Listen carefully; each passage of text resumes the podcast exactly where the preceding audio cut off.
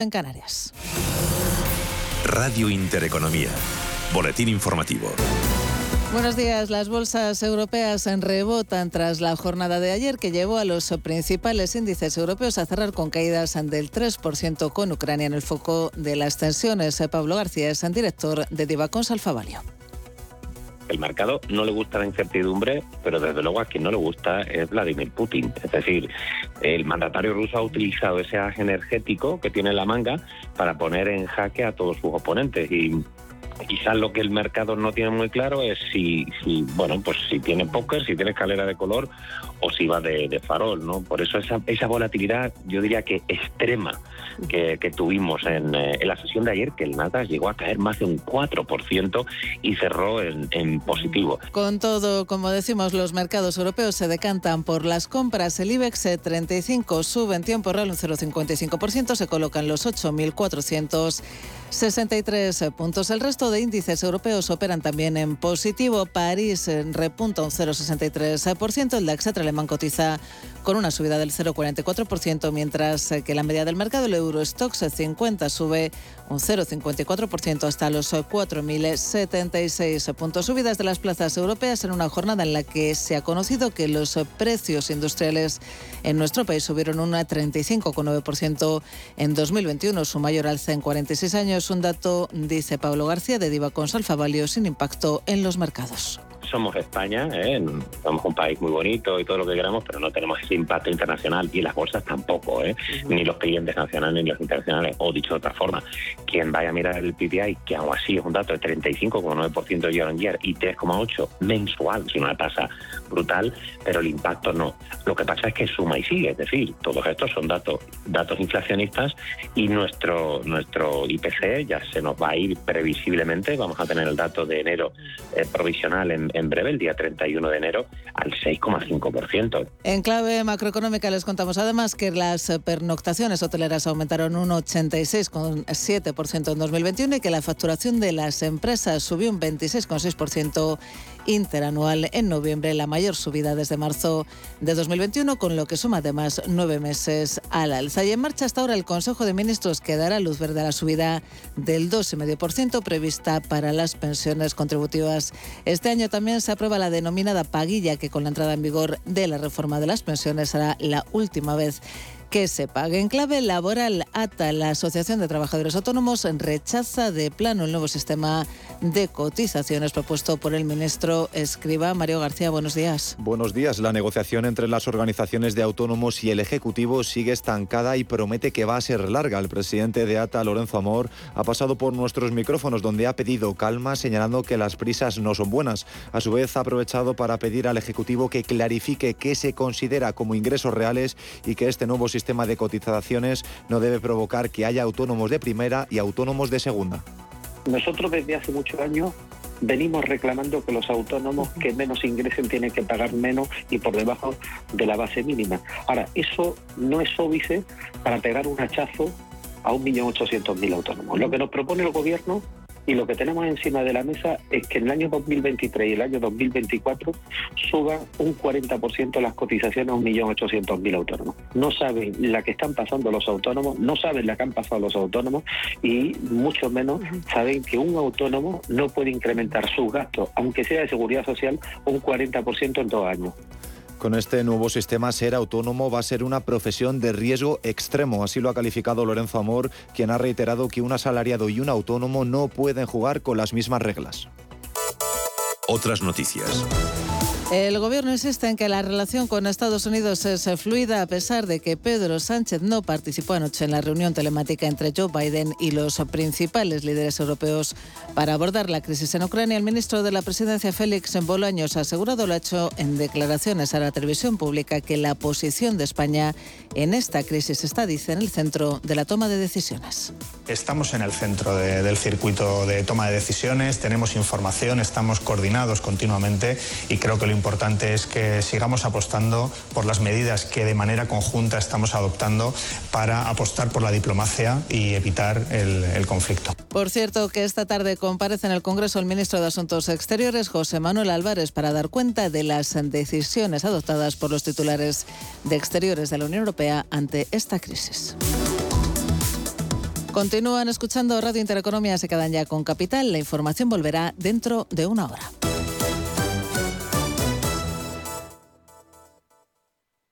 En Radio Intereconomía nos adelantamos al futuro y estrenamos My Economy. My Economy es una iniciativa que da voz a los nuevos mercados y tendencias de la era digital. De lunes a viernes y de 3 a 4 de la tarde, My Economy, con distinto protagonismo cada día. La fábrica de inversores, Bitcoin Markets, Enclave Startup, Madrid Innova, Ecosistema Digital, My Economy, en Radio Intereconomía. El futuro es ahora.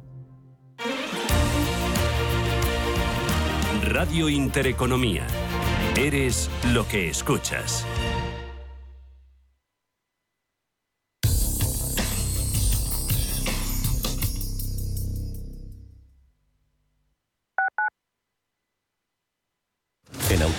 Nos encantan que las acciones sean seguras, sin riesgos. Mira hacia adelante. Invierte en el cuidado de tu cambio automático y rentabiliza con la experiencia del especialista en cambios automáticos. Apuesta por Automatic y obtén buenos resultados. No te la juegues. Automatic.es. Automatic. Reparación y mantenimiento del cambio automático. Si necesitas información o ayuda para el cuidado de una persona mayor en el domicilio, confía en la Fundación Atilano Sánchez Sánchez. Llevan más de 10 años ocupándose del cuidado y acompañamiento de las personas mayores, desde el simple alquiler de una cama articulada hasta la búsqueda de un cuidador. Infórmate en la Fundación Atilano Sánchez Sánchez. Viajes, destinos, cultura, gastronomía hacen diferente a cada viajero. Recorre el mundo cada semana con nuestro programa de viajes Clase Business. Descubre los mejores destinos de lujo y experiencias exclusivas de una manera diferente. Cada sábado de 12 a 1 del mediodía, escucha Clase Business con Elena Fraile en Radio Intereconomía. ¿Estás buscando un piso para invertir? Entra en inviertis.es. Pisos verificados con inquilino. En Inviertis, haz tu próxima inversión inmobiliaria completamente online. Inviertis, con más de 400 activos con inquilinos en toda España. Rentabilidad inmediata. Inviertis.es. Analiza, compara y oferta. Inviertis, tu inversión inmobiliaria a un clic de distancia. Más del 25% de la población en España se encuentra en riesgo de exclusión social. En la Fundación La Caixa facilitamos herramientas, metodologías y recursos a miles de entidades sociales para que las personas que más lo necesitan desarrollen su potencial. Solo es progreso si progresamos todos. Fundación La Caixa.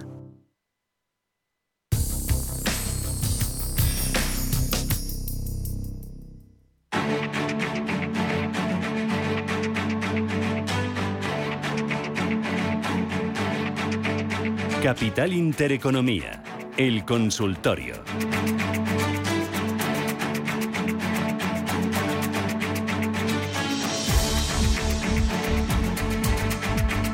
Seguimos en este consultorio de bolsa que estamos haciendo hoy aquí en Capital Intereconomía con Santiago Sebastián de Erice, analista independiente. Los teléfonos 915331851 y el WhatsApp el 609224716. Y antes de ir con más consultas, tenemos la lista de valores internacionales que dejábamos pendiente antes del boletín informativo. Eh, empezamos por, por cuál? ¿Por AMC Entertainment, por ejemplo, Ignacio? Sí. Pues venga. Perfecto. En principio es un mantener mientras no pierda la, los 16 Dice que las tiene, 8, las tiene 8 euros el oyente, por, por ir completando, por, a 8 euros. Ah, pues entonces, entonces perfecto. O sea, mientras no pierda los, la zona de los 16, el objetivo sería el 17.30. O sea, que una operación estupenda, ¿no? Vale. Es José de Santander. Nos preguntaba Fran de Valencia eh, para entrar en ASML Holding. Eh, en principio, habría para si es para entrar, eh, bueno, el, respecto al oyente anterior, eso, que ya no se las deje ir del 16, que, es doblar la posición, o sea, que es estupendo, perfecto, ¿no? A, ASML, ahora al principio habría que estar en liquidez, que es como era lo que él quería, salvo que apoye en la zona de 530 o recupere los 610. Sería la zona de 530, sería ahora mismo está en tierra de nadie, entonces esas serían las referencias. Yo, desde luego, salvo que cumpliera una de esas dos condiciones, no, no las tocaría. Apoyo en 530 o recuperación de 610. Vale. Tenemos más. Eh, ya que estamos sí, Cristian Dior. Cristian Dior, venga. Sí, Christian Dior está en lo que yo llamo caída libre jornalera, o sea que no hay que tocarla bajo ningún concepto, salvo que esté en composiciones bajistas, evidentemente, salvo que empiece a recuperar la zona de los 670. Y mientras tanto, pues no, no lo tocaría. Vale. Eh, casi todos están, vamos, salvo la corrección de ayer, todos están bastante, bastante tocados, ¿no? Entonces, en principio, vamos, que es la, tónica de casi todos, curiosamente, ¿no? Barta, mientras no recupere los 94, 95, tampoco lo tocaría. Ahí ya no sé si estaba el oyente dentro con posiciones ganadoras o perdedoras, porque no, algunas no las sabía. Sí me han parecido, hasta que no recupere la zona de los 140, 145, tampoco habría que tocarla bajo ningún concepto. Facebook, que lo comentábamos antes, me había confundido, me bailó una centena, era 297 y yo había dicho 197. Entonces, mientras no pierda los 297, se puede estar darle un filtro, ¿no? Es quien dice 211, 290, ¿no? Mm. Darle un filtro y mientras no pierda esta zona, incluso los mínimos de ayer ya tenemos ahí otra referencia estupenda, ¿no? Mm. Luego tenemos, por ejemplo, eh, Infineon, que este sí que nos decía el oyente que tenía una posición en 36. ¿Qué haríamos? Sí, esa la de Santiago, esa sí la anoté. Entonces, en principio le va perdiendo en torno al 4%, que para mí ya es mucho, ¿no? O sea, más, más del 3% sobre el último soporte no, debería perder nadie en ninguna operación. Y el último soporte, que la entrada es buena por su método de trabajo, que, que siga Santiago, en 36 de una entrada perfecta. El problema es que se le ha ido, ¿no? Entonces yo ya no me las dejaría ir de 34.30, sería el stop en cierre mejor que, en diario. Y por arriba, desgraciadamente, si llega su precio de entrada a 36, 36.30, ahí tiene resistencia y habría que salir si no se mm. sujeta, suponiendo que rebote, si no se sujeta a ese nivel de precio. Mm. También nos preguntaban por me quedaría... Nvidia, en este caso era para entrar. Ah, no, Nvidia no me ha dado tiempo. Eh, tengo Microsoft, en principio las referencias son con lo que comentabas de los resultados de esta tarde. Si, si, cae hasta la zona de 260 daría entrada y por arriba está ahí al lado la, la resistencia, o sea que había que estar muy, muy rápido. Sobre 300, 310 ya daría para posicionarse. Y si no, habría que esperar a 260. Y la, la única que he llamado tiempo de todas estas, alguna me quedaba ahí en el tintero, es la, la, de salud americana, la de UEC. Sí, United Health. Entonces, de una entrada buenísima en, en los 60, en, en 60 céntimos, 60-61, estaba sobre 62-63, o sea que el soporte está muy cercano, pero mientras no pierda ese nivel tiene recorrido y bastante recorrido. O sea, si, si rebota puede tener fuerza por lo menos hasta los 75-80, o sea, tiene ahí un, un, amplio camino, pero la clave es que no pierda los 60-61, porque entonces ya habría que salir corriendo ah, también. Vale. Eh, Luis, pero... no, he podido hacer más, lo siento. Vale, nos ha quedado envidia, bueno, no pasa nada, no pasa nada. Ahora ya tenemos valores internacionales, pero, pero vamos a ir tirando de consultas nacionales para no tener que cambiar de plataforma. ArcelorMittal, pregunta Luis, ¿entraría, eh, ¿entraríamos en Arcelor a estos precios o esperaríamos más caídas? Arcelor, bueno, no pudo con los 33, que fue la, más de uno se habrá tirado de los pelos por no haber salido a esos niveles, ¿no? Que la tocó durante, el, durante la sesión hace nada, hace 10 sesiones o menos, no lo sé con exactitud. Y ayer cerró a 26.95, o sea que se ha ido 6, 6 euros abajo, que se dice pronto, ¿no? En principio, como está muy recortando y el mercado está muy raro, eh, lo que voy insistiendo, yo prefiero no hacer nada, salvo que apoye en 24-20, 24-30, que sería perder otro 10, más del 10%, que lo veo complicado, y por arriba, o sea, y ojalá no se produzca para los que sigan dentro, y por arriba habría que esperar a 27-80, 28-10. Y mientras esté en ese rango que de tierra de nadie, igual es mejor no tocarlo. Pero vamos, si recupera los 27-70, 28-10, volvería a dar eh, esperanzas y señal de entrada otra vez. Eh, Marta, precio de entrada en BVA Inditex. ¿Y qué opina el analista de Telefónica?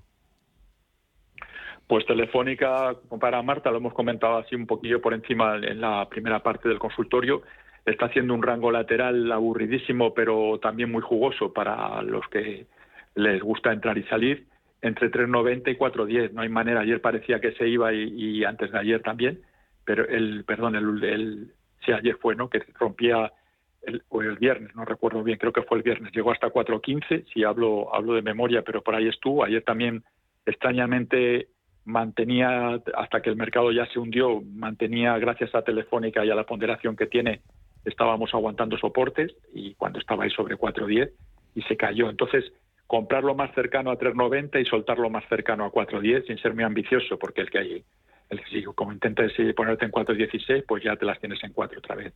Y poco más está dando juego. Ahora, si rompe a los 4.10, pues ya sí tendría recorrido y, estupendo, pero está mm. en esa clave. Y la otra que decía Marta, ¿cuál Precio era? Precio de entrada para BBVA e Inditex. Sí, BBV sobre 5.40 más o menos tiene una zona de soporte que ayer la respetó en, cerrando en 5.43 eh, y ahí puede ser un buen precio. Buscar apoyos en 5.40 en esa zona, un céntimo arriba, céntimo abajo sin perderlo, puede ser un buen punto de entrada. Inditex está también recortando, recortando mucho. Desde que su ya se hizo cargo no, no ha caído bien la historia y extrañamente porque sigue funcionando bien y a mí es una empresa que me sigue gustando bastante. Ayer cerró en 27.15 y hasta que empiece a recuperar la zona de los 27.80, 28.10, tampoco lo tocaría. Mira, eh, hablábamos ya antes de Celnex, Ignacio, pero como nos pregunta otro oyente, dice que ha entrado en Celnex esta, semana, dice que entró a 45,16 esta semana, que a ver si se la puedes analizar. Sí, pues ya le van pegando el 10%, o sea que, es que ha sido horroroso el, el castigo que han tenido todo este tipo de valores, que encima son, o sea, a mí por lo menos muchos de ellos me gustan bastante, ¿no? Entonces, en principio ahora hasta que no llega a la zona de los 42, 40, 43, entre la zona entre 42, si ve que llega a la zona de 42, 40 y 43, 30, más o menos en ese rango de precios, y no es capaz de sujetarse, ya me pondría los 42, 40 como stop, y si ve que llega a la zona de 43, 30, yo asumiría pérdidas en mejores condiciones, perdería dos euros en vez de cinco, pero pero tiene un aspecto muy delicado, a ver si, si rebota de una vez. Hmm. Ramón Ibiza nos preguntaba también por, por Inditex y ahora mismo una más. Eh, Miguel dice si le podemos analizar Grifols y Endesa, soportes y resistencia, nos pide.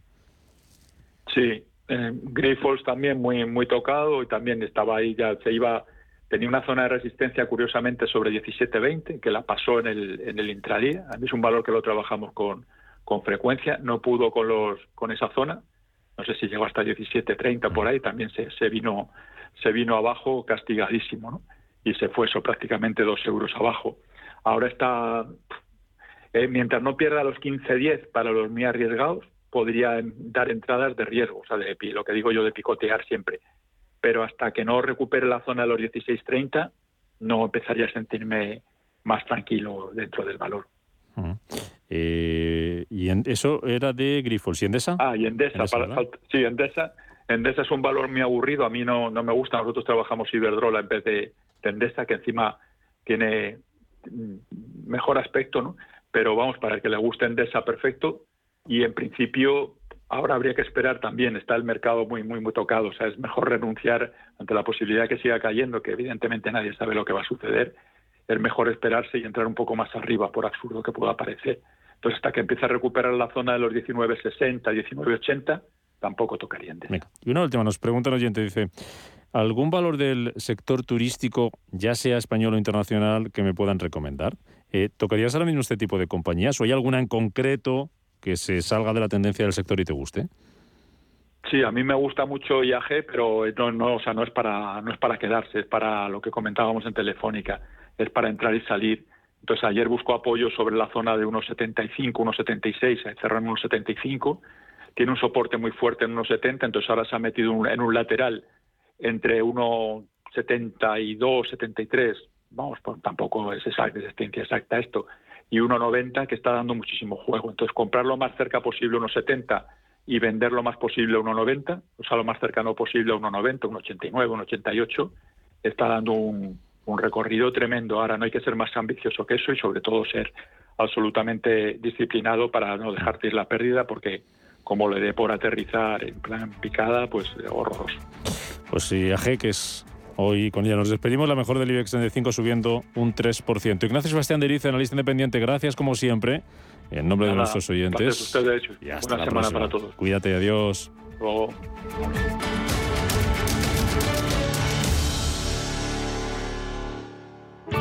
Bontobel Asset Management. Calidad suiza con el objetivo de obtener rendimientos superiores a largo plazo. En Bontobel Asset Management siempre estamos a la vanguardia de las inversiones activas en bonos y acciones. Para más información, entre en nuestra página web bontobel.com barra am.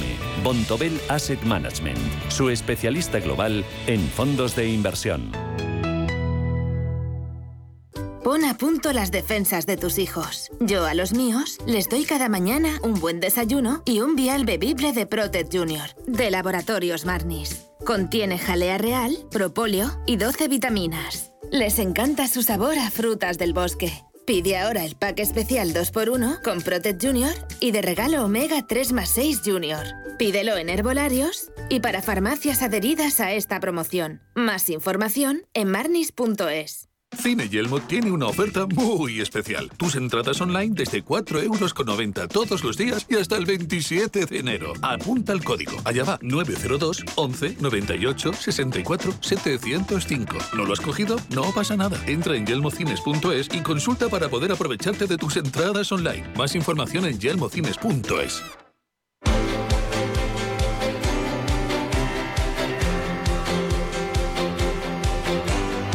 El Foro de la Inversión.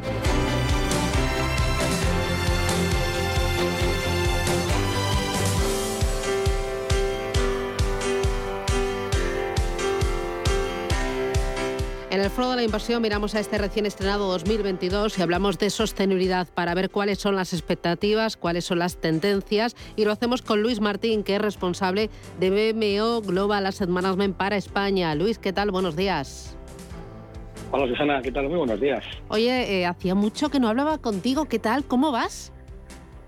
Pues todo en orden, todo controlado. ¿eh? Todo controlado. Muy contento y esperando a ver qué pasa con los mercados, que vaya inicio de año tan divertido estamos teniendo. ¿eh? Bueno, eh, em, eh, oye, eh, es un año, bueno, está siendo un año, bueno, siempre es un año complicado, ¿no? Y, y siempre hay elementos que vigilar, pues resultados empresariales, tipos de interés, inflación, ahora el tema de Ucrania. Pero a mí me gustaría verlo con una perspectiva más amplia, porque al final nosotros insistimos muchas veces que cuando uno ahorra, invierte, tiene que saber muy bien cuál es su objetivo, eh, hacerlo de forma regular, hacerlo de forma diversificada, con un asesor financiero cualificado, eh, con esas luces de medio, largo alcance, y, en eso estamos, ¿no? En formar, educar y, no dejarse llevar eh, por el timing, por los nervios ni, ni por las emociones.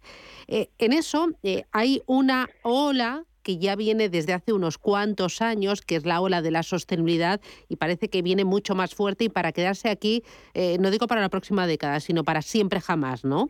Que es, eh, como digo, la sostenibilidad. A mí me gustaría hacer balance y, sobre todo ver eh, por dónde van a ir los tiros, expectativas, rentabilidades, tendencias para este año 2022, pero antes de, de mirar a este año 2022 hay que ver de dónde venimos, ¿no? En 2021, ¿Cómo ha ido esto de la sostenibilidad? Eh, ¿Ha sido rentable? ¿Ha funcionado bien? ¿Ha ido mejor en Europa? Eh, hazme así un poco un croquis para, para saber de dónde partimos. Sí, la, realidad es que la inversión sostenible ha funcionado espectacularmente bien. Eh, no bien, espectacularmente bien. Como inversión que es, hay que mirar las dos partes, ¿no? la rentabilidad y el riesgo. donde siempre ha habido debate, aunque cada vez menos, por méritos propios, es en relación con la rentabilidad, pero donde hay consenso claro es que es una inversión con menos riesgo, ¿no? Eh, y hay multitud de estudios empíricos que lo demuestran eh, y tiene sentido, porque al final cuando invertimos de manera sostenible, al final compramos compañías de mayor calidad. ¿Por qué? Porque son compañías que gestionan mejor los recursos escasos, lo que les hace ser más productivas, más eficientes, y luego también son compañías mejor gestionadas eh, que también les permiten esquivar multas, ¿no? Que hemos visto en el pasado cómo esas multas pueden afectar a la rentabilidad de las acciones. ¿no? Sí que son compañías de mayor calidad y se ha demostrado que en momentos de crisis se comportan mejor. Ahora, ¿qué es lo importante realmente para el inversor? Que se gane dinero invirtiendo de manera sostenible. Y llevamos dos años en los que claramente la rentabilidad de los índices sostenibles ha sido muy superior a la rentabilidad de los índices tradicionales y me centraré en 2021, que es el más reciente, para darte un par de un par de ejemplos, donde se eh, confirma que en todas las regiones, ¿eh? a nivel global, en Estados Unidos, en Europa y en emergentes, la inversión sostenible lo ha hecho sustancialmente mejor que la inversión tradicional. Y para darte una muestra, a nivel global, el año pasado, eh, si cogemos el MSCI mundial en moneda local, pues cerró el año con un espectacular 22%, que no está nada mal, ¿eh? Pero si cogemos la inversión sostenible, el MSCI mundial sostenible, hizo un 28%. O sea, le sacó seis puntos de diferencia eh, la, rentabilidad del índice sostenible al índice tradicional. En Estados Unidos, pues se cumple lo mismo, el índice normal 25, la versión sostenible un 32.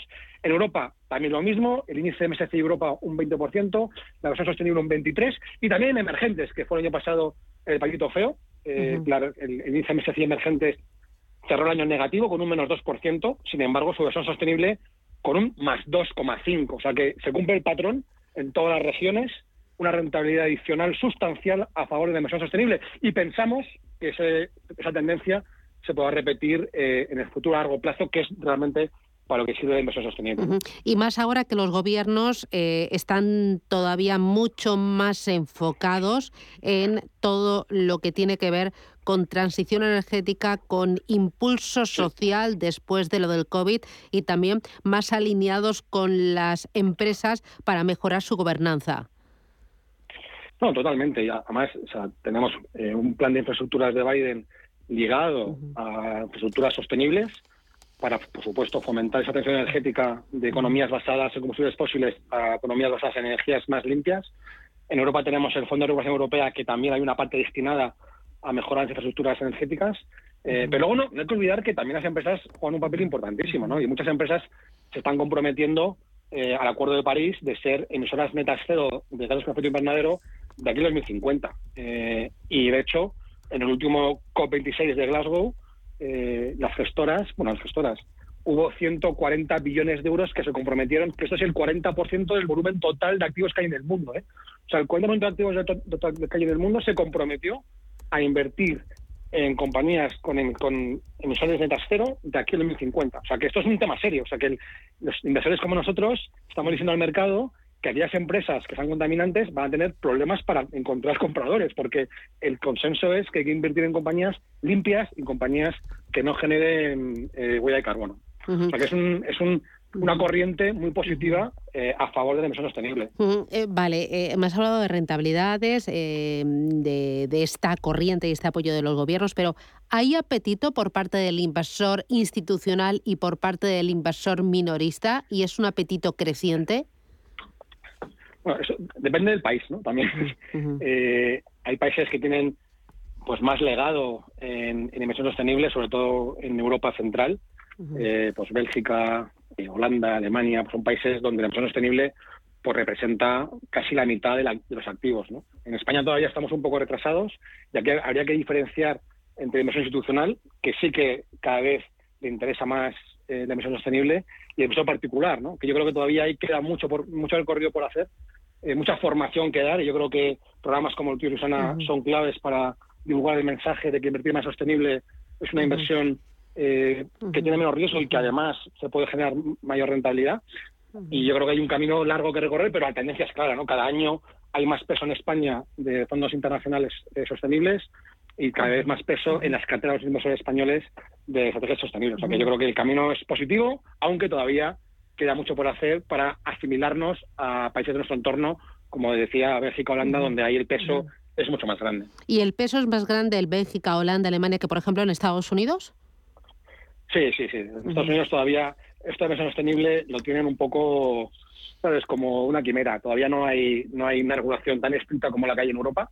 Ya están todavía muy retrasados, ¿no? No hay que olvidar que es que eh, Trump, eh, cuando estuvo de presidente de Estados Unidos, se salió del Acuerdo de París. Ese Acuerdo de París es el acuerdo en el que los países se comprometen a, ser emisores netos cero de, de huella de carbono. ¿no? No ha sido hasta que llegó Biden que lo primero que hizo fue otra vez sumarse al Acuerdo de París, pero es que Estados Unidos como país estuvo fuera del Acuerdo de París, ¿no? O sea que eso demuestra que todavía están bastante lejos de los estándares de sostenibilidad que tenemos en Europa. Y de hecho, la mayor regulación que hay en materia de sostenibilidad, por supuesto, viene empujada por la Unión Europea. Eh, ¿Tú crees que dentro de unos años, no sé si de tres, cinco o diez, eh, ya lo que no sea sostenible no pintará nada, no tendrá sentido a la hora de invertir? Porque ya hay una mayor conciencia social, un mayor apetito inversor eh, y una responsabilidad por parte de los gestores y de las gestoras como la tuya en, en gestionar de forma sostenible y responsable? Yo creo que se va a convertir en un estándar. ¿no? ahora mismo eh, se habla de inversión sostenible e inversión no sostenible. Yo creo que en unos años eh, toda inversión eh, será en su, mayor parte sostenible. O sea, es decir, que los gestores van a integrar dentro de su modelo de análisis criterios de sostenibilidad para tomar decisiones, ¿no? Eso podemos decir que es una inversión sostenible.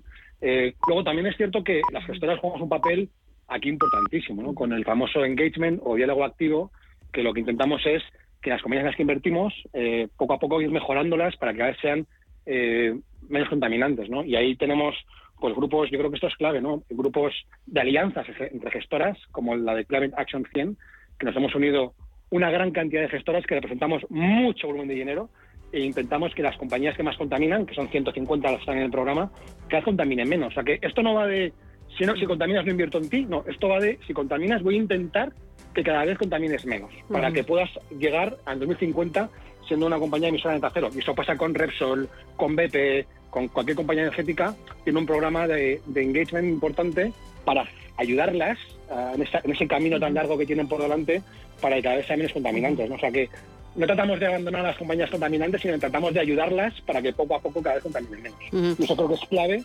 eh, nuestro, papel como gestoras en ese sentido. Muy bien. Luis Martín, responsable de BMO Global Asset Management para España. Muchísimas gracias por asomarte este 2022 con ese paraguas de la sostenibilidad, porque no hay otro. Como digo yo, esto es como eh, ahora cuando te subes al coche y te pones el cinturón de seguridad. Lo raro es no ponértelo, ¿no? Em, eh, y hace, fíjate, unos pues cuantos años, sí, cuando, cuando nosotros éramos pequeños, bueno, pues em, pocos nos poníamos, o, bueno, cuando cuando los niños íbamos en el coche de atrás, la parte de atrás, no te ponías el cinturón de seguridad, es que ni lo había. Y ahora, por ejemplo, es que ni, te lo planteas. Es, pues la norma es lo que hay que hacer y ya está. Y yo creo que, que, va, eh, eh, esto es así, ¿no? Que dentro de unos años ni te lo plantearás, será todo gestión sostenible y, los ahorradores pues eh, podrán ayudar a las empresas con ese diálogo activo por parte de las gestoras a, mejorar, a ayudar y a conseguir un planeta mejor.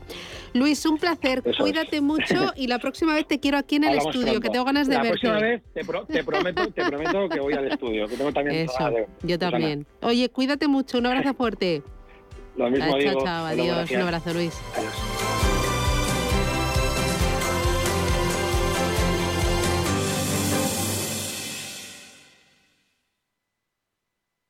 Si mantienes la cabeza en su sitio, cuando a tu alrededor todos la pierden, si crees en ti mismo cuando otros dudan, el mundo del trading es tuyo. Trading 24 horas, un sinfín de oportunidades. Cuando ves la oportunidad, IG. Todas las operaciones conllevan riesgo. 76% de las cuentas de inversores minoristas pierden dinero en la negociación de CFD con este proveedor. Debe considerar si comprende el funcionamiento de los CFD y si puede permitirse asumir un riesgo elevado de perder su dinero. Disfruta de la mejor ópera del mundo en Cine Yelmo. Desde el Metropolitan de Nueva York, en directo o grabado, hasta la comodidad de nuestras salas de cine. Una experiencia única e irrepetible. Es más que cine de Cine Yelmo. Consigue tus entradas o Yelmo Pass en ópera.yelmocines.es. Antes de que amanezca te acompaña, escucha y ameniza las mañanas en Radio Intereconomía. No olvides participar los últimos viernes de cada mes en nuestro sorteo con grandes regalos y obsequios llamando al 91 53 318 51. Antes de que amanezca, con Willy Sancho Muela, de martes a viernes de 6 a 7 de la mañana en Radio Intereconomía.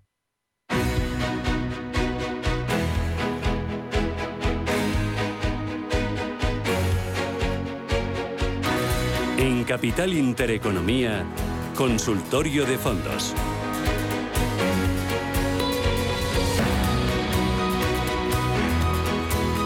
Con Iñaki Palicio, socio de Consolaea. Iñaki, ¿qué tal? Buenos días, bienvenido. Muy buenos días, Susana. Mm, hoy, ante lo de Ucrania, estáis eh, incorporando eh, más renta fija a las carteras, eh, más liquidez, estáis reduciendo en renta variable. ¿cómo, ¿Cómo lo estáis haciendo, Iñaki? Pues mira, ante todo, eh, estamos intentando eh, tomar decisiones con la, con la mente fría, ¿vale? No, no, ¿eh? no, precipitarnos. es, complicado. somos conscientes que es algo muy complicado, pero creo que es una, una labor que, todo inversor debe hacer, ¿vale? no, no tomar decisiones en, en modo pánico, no, no hacer conjeturas o cábalas, ¿vale? Sino intentar, oye, mente fría eh, y que puede ser un poquito lo mejor para, para las carteras, ¿vale? Y, nosotros un poco lo que estamos haciendo, sobre todo, es eh, incrementar la diversificación de nuestras carteras, ¿vale? Al final, ya sabes que eh, ni todo blanco ni todo negro, ¿vale? A veces, pues bueno, el, incorporar esa diversificación pues nos va a ayudar a que pues bueno según se vayan desarrollando los acontecimientos pues las carteras también puedan tener un poquito más de, de solidez vale pero sobre todo una cosa que tiene que tener cada inversor muy en cuenta es eh, tener una situación de cartera que le haga eh, estar cómodo en unos momentos de tanta tensión, ¿vale? Es decir, nadie tiene que dormir mal eh, por, eh, oye, estoy muy invertido y tengo miedo de lo que pueda pasar. Pues si está muy invertido y tienen miedo, lo más práctico es, oye, vamos a rebajar un poquito el nivel de riesgo de la cartera y tiempo habrá, ¿vale? Cuando se clarifique un poco el escenario, ¿no? A volver a recuperar posiciones. Por lo tanto, ya te digo, ahora mismo estamos priorizando, digamos que la tranquilidad eh, en todas las carteras, en todos nuestros clientes. O sea, pero ayer no apretasteis el botón del, eh, del pánico. No, no, porque eh, nosotros en estos momentos, y mm. siempre, siempre es un, mensaje que transmitimos, ¿vale? Tiramos de experiencia, es decir, al final, si echas la vista atrás, hemos tenido muchos momentos de pánico extremo, ¿vale? De volatilidades tremendas, que al final siempre tienen la misma conclusión, y es que el mantener la calma y el, y el no tomar esas decisiones precipitadas es lo que al final hace que las carteras recuperen con más soltura. ¿vale? Días como el de ayer es el momento de decir, oye, vamos a ver, eh, a ver si el mercado se está pasando de frenada, a ver este pánico irracional, porque además está cayendo todo, ¿vale? Eh, están cayendo todos los sectores, da igual defensivos, da igual eh, más agresivos, da igual Estados Unidos, da igual Asia, al final está cayendo todo por un efecto miedo. Y cuando entramos en ese efecto miedo, yo creo que cualquier inversor, eh, sobre todo que tenga claro que va, oye, voy a un medio largo plazo, tiene que estar por encima ¿no? de, ese, de ese ultra cortísimo plazo. Entonces, yo creo que esa tranquilidad y eso, oye, vamos a analizar, vamos a ver realmente si las piezas que tengo en mi cartera son buenas,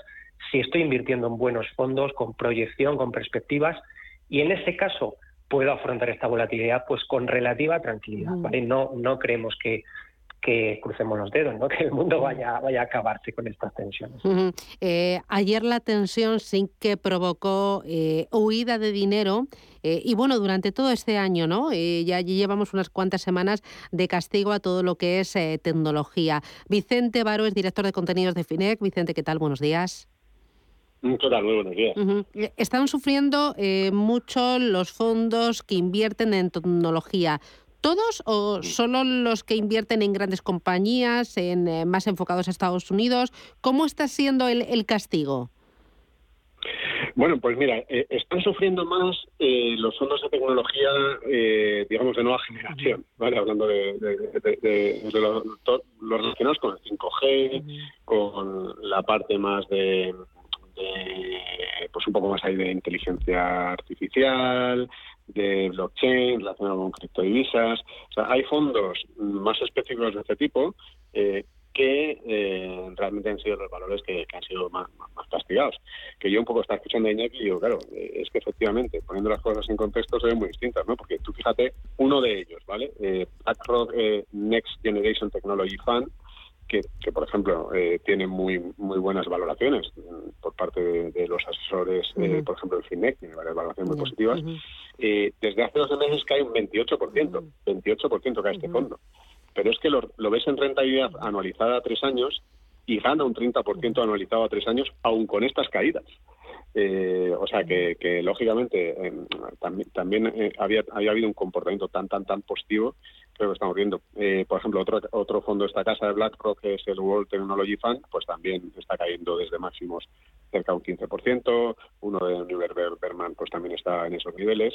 Pero es bastante común lo que digo, ¿no? que, uno lo mira en plazos un poco más amplios y las, las rentabilidades son muy muy importantes, ¿no? Que, lo que estamos viendo, pues eh, lo mismo con el de Melon de blockchain, el de Allianz de, Global Artificial Intelligence, o sea que, que siempre eh, pues eso, es, si estamos invirtiendo a corto, a medio o a largo plazo, ¿no? lo que hay que tener claro en estos casos. Mm, eh, Iñaki, ¿tú crees que esto supone eh, una oportunidad? ¿Vosotros eh, os planteáis para esos perfiles a lo mejor más agresivos y más de largo plazo aprovechar las caídas en tecnología? Sí, o sea, al final el comentario de Vicente me ha parecido muy acertado porque ha dado con la tecla, ¿no? yo creo que no, no debemos de olvidarnos que eh, con todas las caídas que llevamos en el inicio de este año 2022, eh, a un año vista, ¿vale? Los principales índices están en positivo, ¿vale? Es decir, un SP500 todavía gana eh, un, casi un 15%, o el Nasdaq casi un 8%. Entonces, al final, eh, lo que tenemos que ver es que, eh, lógicamente, un activo no puede subir a, a 40% anuales constantemente, ¿vale? hay correcciones, siempre hablamos de, oye, hay que tener prudencia, hay que esperar a correcciones para entrar con buen pie, ¿vale? Lo que pasa que a veces cuando llegan estas correcciones es como que nos da miedo entrar, ¿no? Pues, pues nosotros creemos que, que es el momento que hay que aprovechar. Lógicamente, no tenemos una bola de cristal para decir, oye, este es el momento para poner toda la carne en el asador, ¿vale? Por eso lo que nosotros solemos hacer y lo que recomendamos es, oye, hay que aprovechar estas correcciones, ¿vale? Efectivamente, quien invierta a largo plazo eh, es un momento eh, muy interesante para tomar posiciones en tecnología, pero hagámoslo de manera progresiva, ¿vale? Oye, a lo mejor ahora un 20%, eh, luego si esto continúa corrigiendo, pues metemos otro 20% más, de esa manera, ¿vale? Eh, vosotros, Vicente, estáis notando por parte de los usuarios de FINEC un mayor interés ahora en tecnología por estas caídas y pensando que es oportunidad. Mira, es curioso porque eh, estamos teniendo más, más tráfico, más visitas en esos escaparates, ¿vale? De, tecnología, por ejemplo. Eh, sin embargo, menos solicitudes que en fin puedes ver cómo se puede contratar un fondo y iniciar el proceso de solicitud y luego acabas ya en, la plataforma que corresponda, ¿no? Como, como en Booking, digamos así, con los hoteles, pues eh, lo hacemos con los fondos. Entonces estamos viendo mucho más tráfico a esas páginas, pero menos solicitudes. Ah. Es como que eh, probablemente hay más inversores mirándolo diciendo, uy, será un buen momento o, no, pero no se acaban de decir probablemente al ver las caídas importantes y que generan esas dudas y esas, esas emociones ahí de, incertidumbre, ¿no? Eh, pero es, es un efecto claro eh, desde que lanzamos nosotros esta parte de la plataforma no habíamos tenido una caída tan importante como esta y, estamos ahí expectantes a ver, que, a ver cómo se comporta el, mm, mm. usuario. Mm. Oye, por cierto, eh, Vicente, eh, que sepas que a partir de ahora te sigo en TikTok, ¿eh? y se lo he pasado a mi hija porque yo muchas veces a, mis hijos les digo, chicos, hay que ahorrar, les tengo abierto su fondo de inversión con aportaciones periódicas y les explico, oye, que si Amazon, que si Netflix, que si Bolsa Americana, y me miran como diciendo, buf, qué pesada.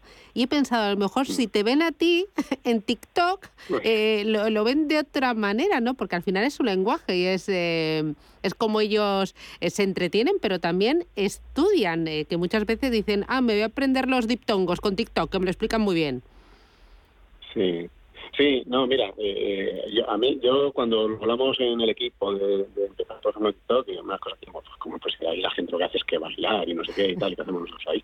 Eh, pero, pero, pero luego, yo creo que es el concepto ese de que tenemos todos tan poco tiempo, vamos todos tan atareados, que lo que tiene este, este, tipo de plataformas es que tienes que hacerlo en menos de un minuto. Entonces, haces un esfuerzo real por explicar en menos de un minuto algo que es complejo y yo creo que además, pues eso, estas redes lo que les interesa es que vayan más adultos, con lo cual pienso que van a primar también este tipo de contenidos para que vayan más adultos a las redes. Así que bueno, pues eh, bueno, pues, gracias, si te quieras seguirnos, pues, sí, no, no, no. ahí en TikTok o en Instagram y nos siguen Bueno, eh, además de entretenimiento, mis hijos lo, lo usan a veces eh, para estudiar. Eh, algún examen de inglés mm. yo he visto que se lo han preparado con TikTok. Eh, y les ha salido mm. bien, ¿eh? Así que, bueno, pues porque es su lenguaje, aprenden como los tres o cuatro tics eh, clave y no se les olvida, ¿no? Mm. Porque, eh, y bueno, es otra forma, es otro canal y hay que probar. Así que, enhorabuena. tienes ahí dos nuevas seguidoras, yo y mi hija. Cuídate. Oye, un abrazo. Oye, Iñaki, ya tengo las primeras llamadas. Empiezo por Marisa. Buenos días, Marisa. ¿Hola? Hola, dígame. No soy Marisa, soy Teresa, pero bueno. Ah, vale, Teresa, no me. Bueno, me, me, he liado, perdone, perdone, Teresa, dígame usted. No, es que me creí que no era conmigo, que tenía otra. Ah, Bueno, pues nada, es con usted, pregúnteme.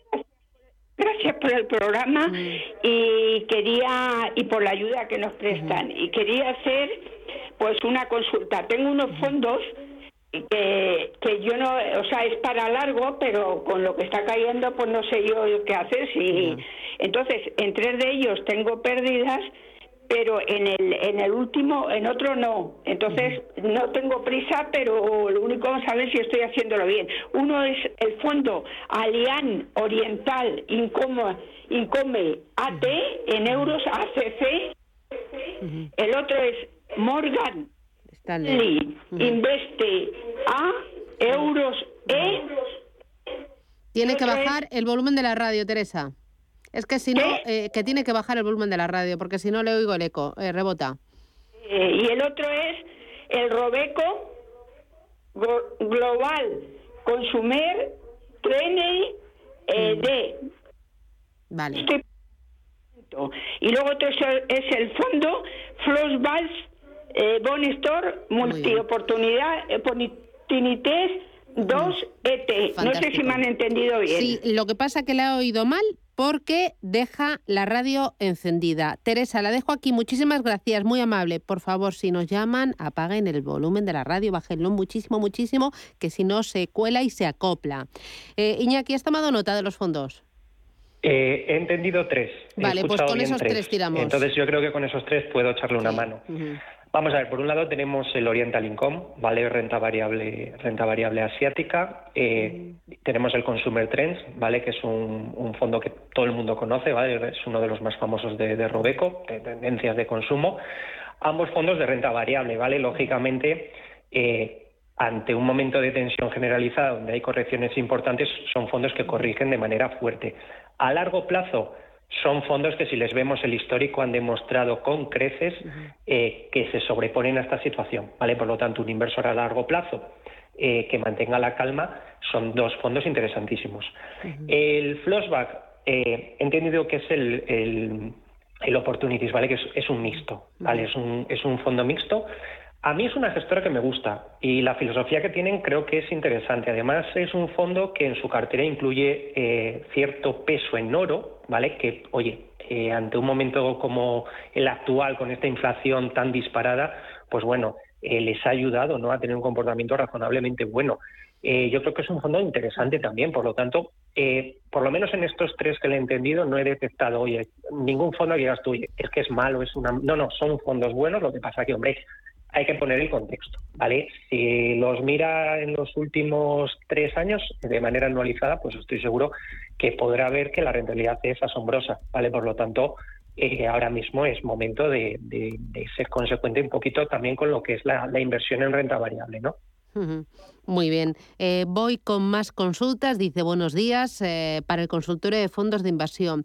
¿Me recomienda alguno que invierta en real estate, en inmobiliario? Gracias. A ver, eh, no es un sector que estemos metiendo nosotros en la cartera eh, a través de fondo de inversión, ¿vale? Eh, creo que para determinados perfiles inversores el real estate tiene bastante sentido trabajarlo a través de algún producto de economía real, ¿vale? Es decir, invirtiendo directamente, pues bueno, en algún vehículo puro de inmuebles y demás. A través de fondos de inversión, no es un sector que a nosotros eh, nos encaje un poco en la filosofía de carteras que tenemos, ¿vale? Em, sí que, por ejemplo, le puedo decir que, la gestora DIPAM, pues dentro de lo que es Real Estate, tiene un fondo bastante, pues bueno, bastante competitivo, ¿vale? Dentro del sector, sí que le tengo echado el ojo, pero no, no es un sector que nosotros trabajemos, ¿vale? Yo creo que ahora mismo estamos en un mundo donde se pueden obtener mejores retornos por otro lado, eh, el inmobiliario yo creo que es mejor verlo como a lo mejor una pata alternativa a lo que es una inversión financiera pura, ¿vale? O, líquida. Y no, a través de fondos de inversión, pues eso, es una opinión personal, ¿vale? No me termina de convencer a las, en las carteras. Vale. Voy con Benjamín, buenos días. Hola, buenos días. Hola, ¿qué tal? quería comentarte dos fondos que posiblemente les tenga que cambiar, porque tal como están las cosas. Mira, uno es el Nordea Stable Return, y el otro es el Lehman Optimal Income en dólares. A ver qué te parecen. Venga, muchas gracias. Gracias, muy amable. ¿Qué te parecen estos fondos? Pues son dos fondos, dentro de la categoría mixto, son dos fondos estupendos, ¿vale? Al final no veo motivo por el que haya que cambiarlos. Es decir, eh, el Stable Return al final es quizás eh, uno de los fondos book insignia de la gestora Nordea, ¿vale? Es un mixto moderado que en momentos de incertidumbre se suele comportar muy bien, ¿vale? De hecho, nosotros lo tenemos en muchas carteras y realmente es un fondo que nos gusta. Eh, y el Optimal Income, quizás un puntito más agresivo, ¿vale? Yo lo catalogaría que el Nordea, pero bueno, también es un fondo bastante competitivo, ¿vale? Entonces, para esa parte de la cartera a lo mejor más, más de medio plazo, donde no queremos asumir a lo mejor tanto riesgo como la renta variable, pero sí que queremos por lo menos obtener un poquito de rentabilidad, ¿vale? Ya que la renta fija no nos la va a dar, pues algún fondo mixto que no se sobrepase demasiado en, en sus niveles de renta variable, pues puede ser una alternativa, ¿vale? A mí los dos fondos me parecen interesantes, ¿vale? No los veo tampoco eh, que sean un foco de preocupación en un contexto de incertidumbre. Eh, mira, voy con otra notita de voz o no, escrita, escrita. Vale, Fernando de Burgos dice, ¿qué opina el analista de los fondos de Bellevue, Adamant, Asia Pacífico? Em, ¿lo ve, ¿Cómo lo ve para este año, dice? Pues eh, curiosamente, eh, fíjate que Bellevue es una, es una gestora bastante focalizada y bastante con bastante expertise en lo que es el sector salud sin embargo, llevan unos meses donde no están dando con la tecla, ¿vale? De hecho, eh, la mayoría de fondos que tienen, tanto el Biotech, el, Digital Healthcare, por ejemplo, eh, están siendo de los peores de la categoría. Eh, vamos a ver, a mí personalmente yo creo que es una gestora que a lo mejor ahora mismo a medio plazo no está acertando con la estrategia, pero sí que tiene sentido a largo plazo. El que comenta el oyente, el Asia Healthcare, Vamos a ver, me parece un fondo para trabajar un sectorial tan a nivel monopaís eh, o monozona geográfica, por decirlo de alguna manera. A ver, mm, no lo sé, ¿vale? Es un fondo que lo ha hecho bien en el pasado, pero yo ahora mismo optaría más por una salud a nivel global, ¿vale? Un, fondo que me tocase salud a nivel global. Eh, y el, eh, la zona asiática la trabajaría más pues eso, un, fondo más tradicional, ¿vale? Un renta variable asiático que me toque más sectores, ¿vale? Pero no, no focalizaría la salud en Asia ahora, ahora mismo. Vale. Luego dice, ¿me podrían aconsejar algún fondo refugio para estos momentos? Eh, ojalá, ojalá lo tuviese, pero en estos momentos, a ver, no hay fondos refugios como tal. Lo que tenemos que tener en cuenta es que el único refugio, ya sabes, es, tener el dinero en cuenta corriente. Bueno, pero ahí pierdes, eh, ahí pierdes, pero unos cuantos puntos, ¿eh? No un pierdes, pierdes, pierdes un poquito, pero también con, con, lo que conocemos como fondo refugio también perdemos, ¿vale? Lo que tenemos que ver a lo mejor es, oye, sí que siendo consciente de que si metemos dinero en un fondo monetario, ¿vale? O metemos dinero en un fondo renta fija a ultra corto plazo, vamos a perder algo, pero nos puede dar un poquito de aire para aprovechar oportunidades futuras, ¿vale? Dentro de esto, pues mira, por ejemplo, el DWS Floating Rate Notes, ¿vale? Es un fondo con muy baja volatilidad y que eh, a nosotros nos parece un fondo interesante pues para ahora mismo estar un poquito más a resguardo, siendo conscientes de que vamos a perder unos puntitos, ¿vale? Pero eh, que nos va a dar una oportunidad para eh, pues oye, si lo aprovechamos bien, a lo mejor estas correcciones o si profundiza un poco más la, caída, pues hacer un poquito de cartera. Vale. y luego ya el último. Ah, mira, dice, soy Javier de Toledo. ¿Me puede dar su opinión sobre el Conges Growth Europe Euro? Conges, yo este le tengo perdido. ¿Qué es este fondo? ¿Dónde invierte? Pues mira, es un fondo de renta variable europea, ¿vale? Es un fondo de renta variable europea estilo, estilo growth, ¿vale? Busca invertir en, grandes compañías, un poco con ese sesgo, pues bueno, crecimiento, ¿vale? Al final, a nivel inversión renta variable europea, eh, hay, hay, gestoras que son bastante competitivas y dentro de las cuales está, está esta, ¿vale? Entonces, eh, yo creo que es un fondo interesante, creo que es un fondo que pues oye, se puede tener en una cartera bien diversificada, eh, pues que, vaya con esa filosofía a medio largo plazo y además, pues bueno, oye, si a eso le unimos un poco las correcciones actuales y si incrementamos un poquito más la tensión, sobre todo en Europa, que ha caído algo menos que Estados Unidos, por ejemplo, pues oye, es un fondo que, sí que se puede tener perfectamente en cartera. Muy bien. Iñaki Palicio, desde Consulaeaf, eh, oye, muchísimas gracias por eh, charlar con nosotros y por ayudar a los oyentes a seleccionar fondos de inversión y construir carteras pensando en el largo plazo, carteras sólidas y consistentes. Cuídate, un placer y hasta la próxima. Un abrazo.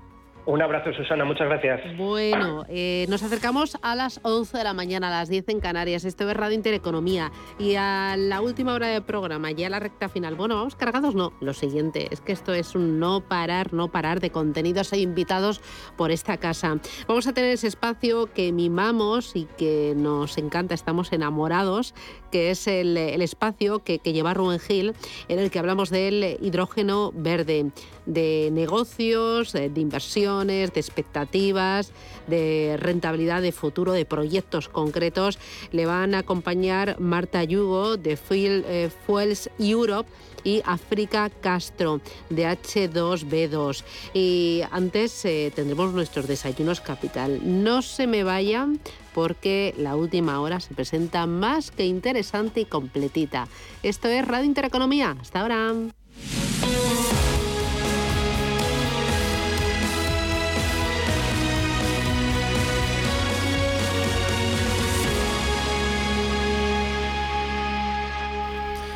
¿Qué nota tiene tu edificio en eficiencia energética? Si tu edificio tiene más de 500 metros cuadrados, estás obligado a poner la etiqueta de eficiencia energética en un lugar visible. En esta ayudamos a sacar partido a esta obligación y a convertir tu empresa en una sostenible. Busca más información en nes.es.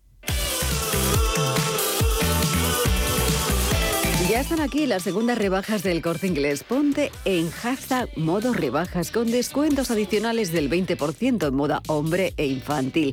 No dejes escapar la oportunidad de renovar tu armario con tus favoritos de las mejores marcas como Polo Raldore, Polansar, Mirto, Lacoste, Jack Joe, Pepe Jeans, Gag, Norsey, Hackett, Michael Kors y muchas más. Todas ellas con un 20% de descuento adicional. Prepara tus looks con el hashtag modo estilazo y además es hora de poner a los peques en hashtag modo adorable. También ellos tienen un 20% adicional de descuento en las mejores marcas infantiles como Gap, Hackett, Pepellín y Desigual. Así da gusto volver al patio de recreo. Toca empezar el año con energía. Activa tu modo rebajas y llévate lo mejor en moda en más de 400 marcas. Aprovecha las rebajas del corte inglés en tienda, en la web y también en la. Recuerda, hashtag modo rebajas sąd. En Radio Intereconomía nos adelantamos al futuro y estrenamos My Economy. My Economy es una iniciativa que da voz a los nuevos mercados y tendencias de la era digital. De lunes a viernes y de 3 a 4 de la tarde, My Economy, con distinto protagonismo cada día. La fábrica de inversores, Bitcoin Markets, Enclave Startup, Madrid Innova, Ecosistema Digital, My Economy, en Radio Intereconomía. El futuro ahora. Radio Intereconomía. Eres lo que escuchas.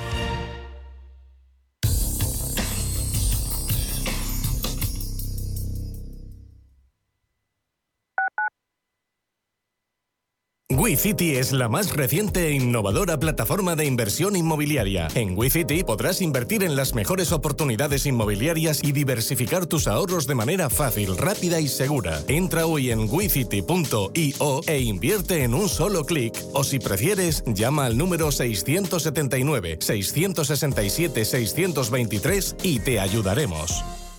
Finanbest, ganadores del premio del diario Expansión a la cartera de fondos de inversión más rentable en 2021 en categoría conservadora. Finanbest, 5 estrellas Morningstar para nuestro plan de renta fija mixta. Finanbest, gestor automatizado líder en rentabilidad por tercer año consecutivo. Finanbest, tú ganas.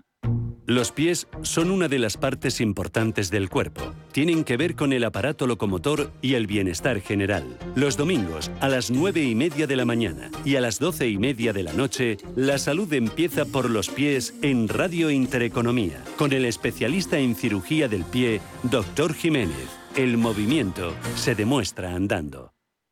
¿Dolores, cansancio, fatiga? Por primera vez, Silipeptan Forte Plus de Laboratorio Sanroch. Con un solo sobre al día le ofrece la acción combinada de 8 gramos de colágeno, silicio, magnesio, MSM y vitamina C. Silipeptan Forte Plus, su gran aliado para aliviar el dolor y mejorar la movilidad de sus articulaciones. De Laboratorio Sanroch, porque tú eres lo primero. Disfruta de una de las mejores terrazas de Madrid en Restaurante Al Paseo, totalmente renovada y climatizada. En Restaurante Al Paseo tendrás la mejor experiencia gastronómica. Cocina de mercado con productos de temporada seleccionados a diario. Reservas en el 91 457 6103 o en restaurantealpaseo.com. Te esperamos.